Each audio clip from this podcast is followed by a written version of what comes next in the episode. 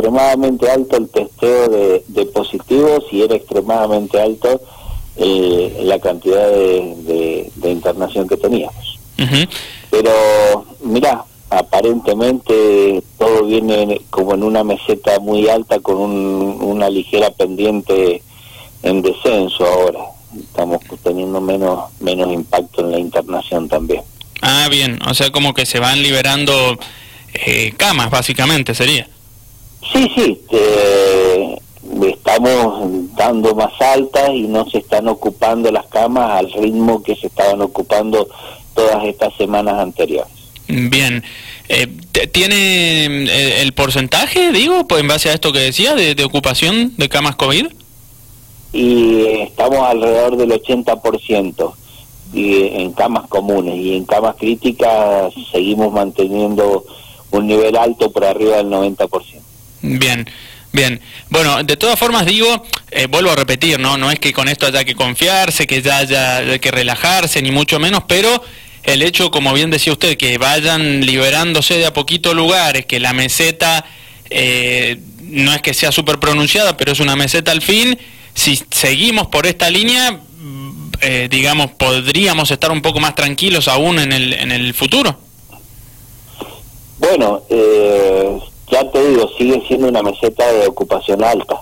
Mm. no es que nos permita estar tranquilos todavía. Sí estamos teniendo una pequeña primavera, digamos, a pesar de, del frío, pero ojalá que se mantenga así. Esto es impredecible, ya te digo, tiene un tanto que ver con el con el comportamiento individual que, que es totalmente impredecible para nosotros. Mm. Sí estamos viendo esto que te digo, una pequeña pendiente descendente y que ojalá se mantenga, por supuesto. ¿Tienen o nota en la sociedad, digo, eh, por esto de que decía de que es fundamental el comportamiento en, en la ciudadanía, nota más responsabilidad o nota igual a la gente en ese punto? Mm, mira, hay una franja etaria que me parece que, que lo vio el problema mucho más de cerca que, que toda la gente que mayor de 40 años, de 40 años para arriba. Pero sigue todavía, se sigue viendo, por lo menos cuando uno da vueltas por allí, eh, se sigue viendo una franja de la población que, que no, no, no, se siente como muy involucrada en el problema, que son los, los pibes más jóvenes. Bien, eh, doctor, eh, obviamente el, consejo es eh, no relajarse, debemos seguir atentos a la situación sanitaria porque el virus está más que nunca entre nosotros, esta segunda ola es muy potente, se acerca el invierno, debemos tener mucha responsabilidad en lo mencionado. Y usted recomendaría volver, por ejemplo, a, que se tomen medidas como, por ejemplo, el confinamiento, como para ayudar un poquito más eh, la situación sanitaria? No, no, no, no, no. No, no, porque, a ver, eh, todo esto, eh, que confinamiento sí, que confinamiento no, no sirve de nada cuando lo que, lo que tiene que, que predominar es el comportamiento individual. Bien. Porque no sirve de nada que nos digan no tenés que ir a trabajar o no tenés que ir a la escuela y después eh, esa misma gente se está juntando con los amigos o con un grupo grande de familiares, que es lo que ha venido pasando siempre. Ya te digo, eh, todo esto es comportamiento individual que impacta en lo general, por supuesto. Y mientras los jóvenes tal vez no tomen conciencia, que es a lo que usted este, hacía referencia recién, eh, no vamos a notar un cambio importante. Sí, un cambio, pero lento, como el que viene sucediendo. Claro, exactamente. Exactamente, sí. Pero eh, mira, eh, eh, yo creo que por primera vez después de, mucho tiempo yo vi a mucha gente asustada con este asunto. Sí. Porque ya todo el mundo tiene un vecino, un familiar o alguien afectado seriamente por esto. y, y eso genera un poco más de, no sé si de respeto en general, pero sí un poco de miedo. Pero ya te digo, eh, es un poco más que nada la, la gente donde está viendo, eh, que está viendo esto, es la gente entre 35, 40 años para arriba. Claro, que le tocó eh, vivir tal vez en un gran número eh, la situación del COVID, contagiarse, pero también creo que sorprendió mucho y asustó mucho, doctor, corríjame si me equivoco, el número elevado que hemos ido teniendo de personas fallecidas producto del COVID. Sí, lo que pasa es que, a ver, eh, los porcentajes de letalidad de fallecimiento más o menos se mantienen en todos lados.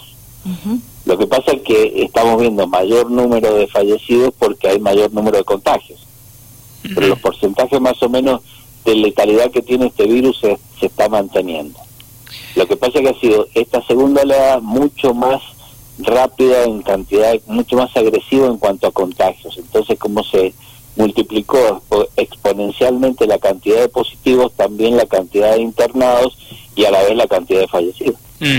El, punto de los fallecidos, José Emilio Muñoz, ¿no? director del Hospital Shestakov, con él estamos hablando, el punto de los fallecidos, a pesar de que ha habido, o de que hay una meseta, si bien alta, volvemos a repetirlo, eh, pero el número de fallecidos, eh, ¿ha bajado también al haber bajado el número de, positivos diarios o, los fallecidos? No. No todavía, no, no. No. No todavía, porque primero viene la subida o el pico o la meseta alta de contagios de positivos. Después viene la, el pico, la meseta alta de internaciones, generalmente en sala común. Después viene el pico de, de, acceso a las camas críticas y después el número de fallecidos. Y eso es lo que estamos viendo ahora. Estamos viendo, si bien la primera parte, que era la de la de testeo está descendiendo, eh, todavía estamos con la, eh, digamos, el cuarto pico de este, de este orden que te digo, que es el de los fallecidos. Claro, o sea que eh, no sería raro que bajen en un tiempo más. En un eh, tiempo más, claro, empiecen a bajar. Bien, Exactamente. por esto que usted explicaba, ¿no? Eh, y ahora, bien, y ahora haciendo referencia también a, lo que dialogábamos hace instantes, con esto de que bien decía usted, que lo comparto, de que de nada sirve un confinamiento si, si no se cumple. Esta leve baja en, en los casos diarios registrados, le pregunto por consiguiente, ¿se debe a ese confinamiento o a mayor responsabilidad en la gente, en, definitiva? Me parece que un poco de todo. Eh, es probable que tenga que ver con lo del confinamiento anterior, es probable que tenga que ver con la cantidad de vacunados, es probable que tenga que ver con el comportamiento de la gente también. Bien. Es un poco de todo. Es un poco de todo, es una suma de todo, sí, por supuesto. Bien. Bien, perfecto. Bueno, y mm, digo, eh, es cansador, yo me imagino ustedes que, que tienen que em, transmitir todo el tiempo las medidas de higiene, las medidas de seguridad, el hecho de decir seguí cuidándote y demás, pero no queda otra, ¿no? Esto, eh, si bien se, se está avanzando con el tema de la vacunación, pero no... Eh, no queda otra, digo, hay que cuidarse y, y, hay que relajarse. No hay que relajarse. Hay que relajarse y seguir aplicando lo mismo. La, la nueva normalidad a la que lleguemos no va a ser igual ni parecida a la normalidad que teníamos antes de que comenzara la pandemia, por lo menos por un buen tiempo. Mm. Bien. Doctor, aprovecho esta oportunidad de estar conversando con usted en el aire de Dial Radio TV de Rivadavia San Rafael para consultarle cómo está el personal de salud que trabaja en el hospital precisamente, ya habiendo recibido, calculo yo, eh, las dosis completas de, vacuna. ¿Cómo se encuentran eh, actualmente? Vos me preguntás en cuanto, mirás, eh, en cuanto a vacunas está, tenemos un porcentaje elevado ya de del personal de salud vacunado, porque acuérdate que esto es voluntario. Entonces, en, un principio hubo quienes no se vacunaron y después sí accedieron a la vacuna. Y, pero a pesar de esto, hemos tenido en este último tiempo, con esta segunda ola, un porcentaje importante de contagiados y lo que es peor, de aislados, porque el positivo son menos, son los menos, pero sí lo que te genera alrededor un positivo que son los que tenés que aislar como contacto estrecho. Y bueno, eso nos, nos puso muy al límite de trabajo en esta, la segunda quincena de mayo fue un, momento crítico para nosotros en cuanto a la cantidad de positivos que teníamos y a la cantidad de aislados. Eh, y, el, y el resto del personal que tuvo que responder frente a esas ausencias, por supuesto. Claro. O sea, en ese momento, porque mencionó la segunda quincena de mayo y fue ahí cuando se hizo el confinamiento, o sea, en ese momento, porque hace un rato decía que ahora no considera eh, que sea oportuno o no sé si no, no, no, no, quiero meter la pata, eh, no recuerdo exactamente lo textual que dijo, pero como que no veía que fuese la solución hoy otro confinamiento. En ese momento sí no quedaba otra por todo lo que acaba de, decir. Sí, mira, es, es probable, no eh, coincidieron. Lo que pasa es que lo que nosotros teníamos era muchas bajas dentro del personal que mm, venían de, de algunos vacunados, otros no vacunados y, muchos se, contagiaban, pero la gran mayoría eran contactos estrechos. Entonces teníamos que tuvimos que salir en un momento de muchísima demanda de camas, de internación, de consultas en la guardia y de testeos positivos. Eh, tuvimos que afrontarlo con menos del, del personal del que disponemos. Y usted recién hacía mención, eh, doctor, eh, que la vacunación, obviamente, eh, hablando del personal de salud, es voluntaria. Digo, eh, ¿ha habido un porcentaje de profesionales que hoy están trabajando en el hospital Teodoro J. Shestakov que no hayan querido recibir ninguna dosis de la vacuna? Sí, sí, sí, sí, sí, sí, sí. ¿Mucho?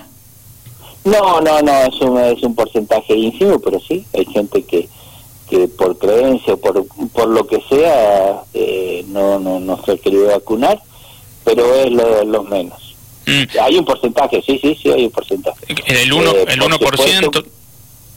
no, no me acuerdo el porcentaje ahora exacto, es un porcentaje bajito, pero sí nosotros le hemos pedido a esa gente que firme un deslinde de responsabilidad ante, ante cualquier cosa que pueda suceder, porque eh, está trabajando en un lugar donde de alto de alto impacto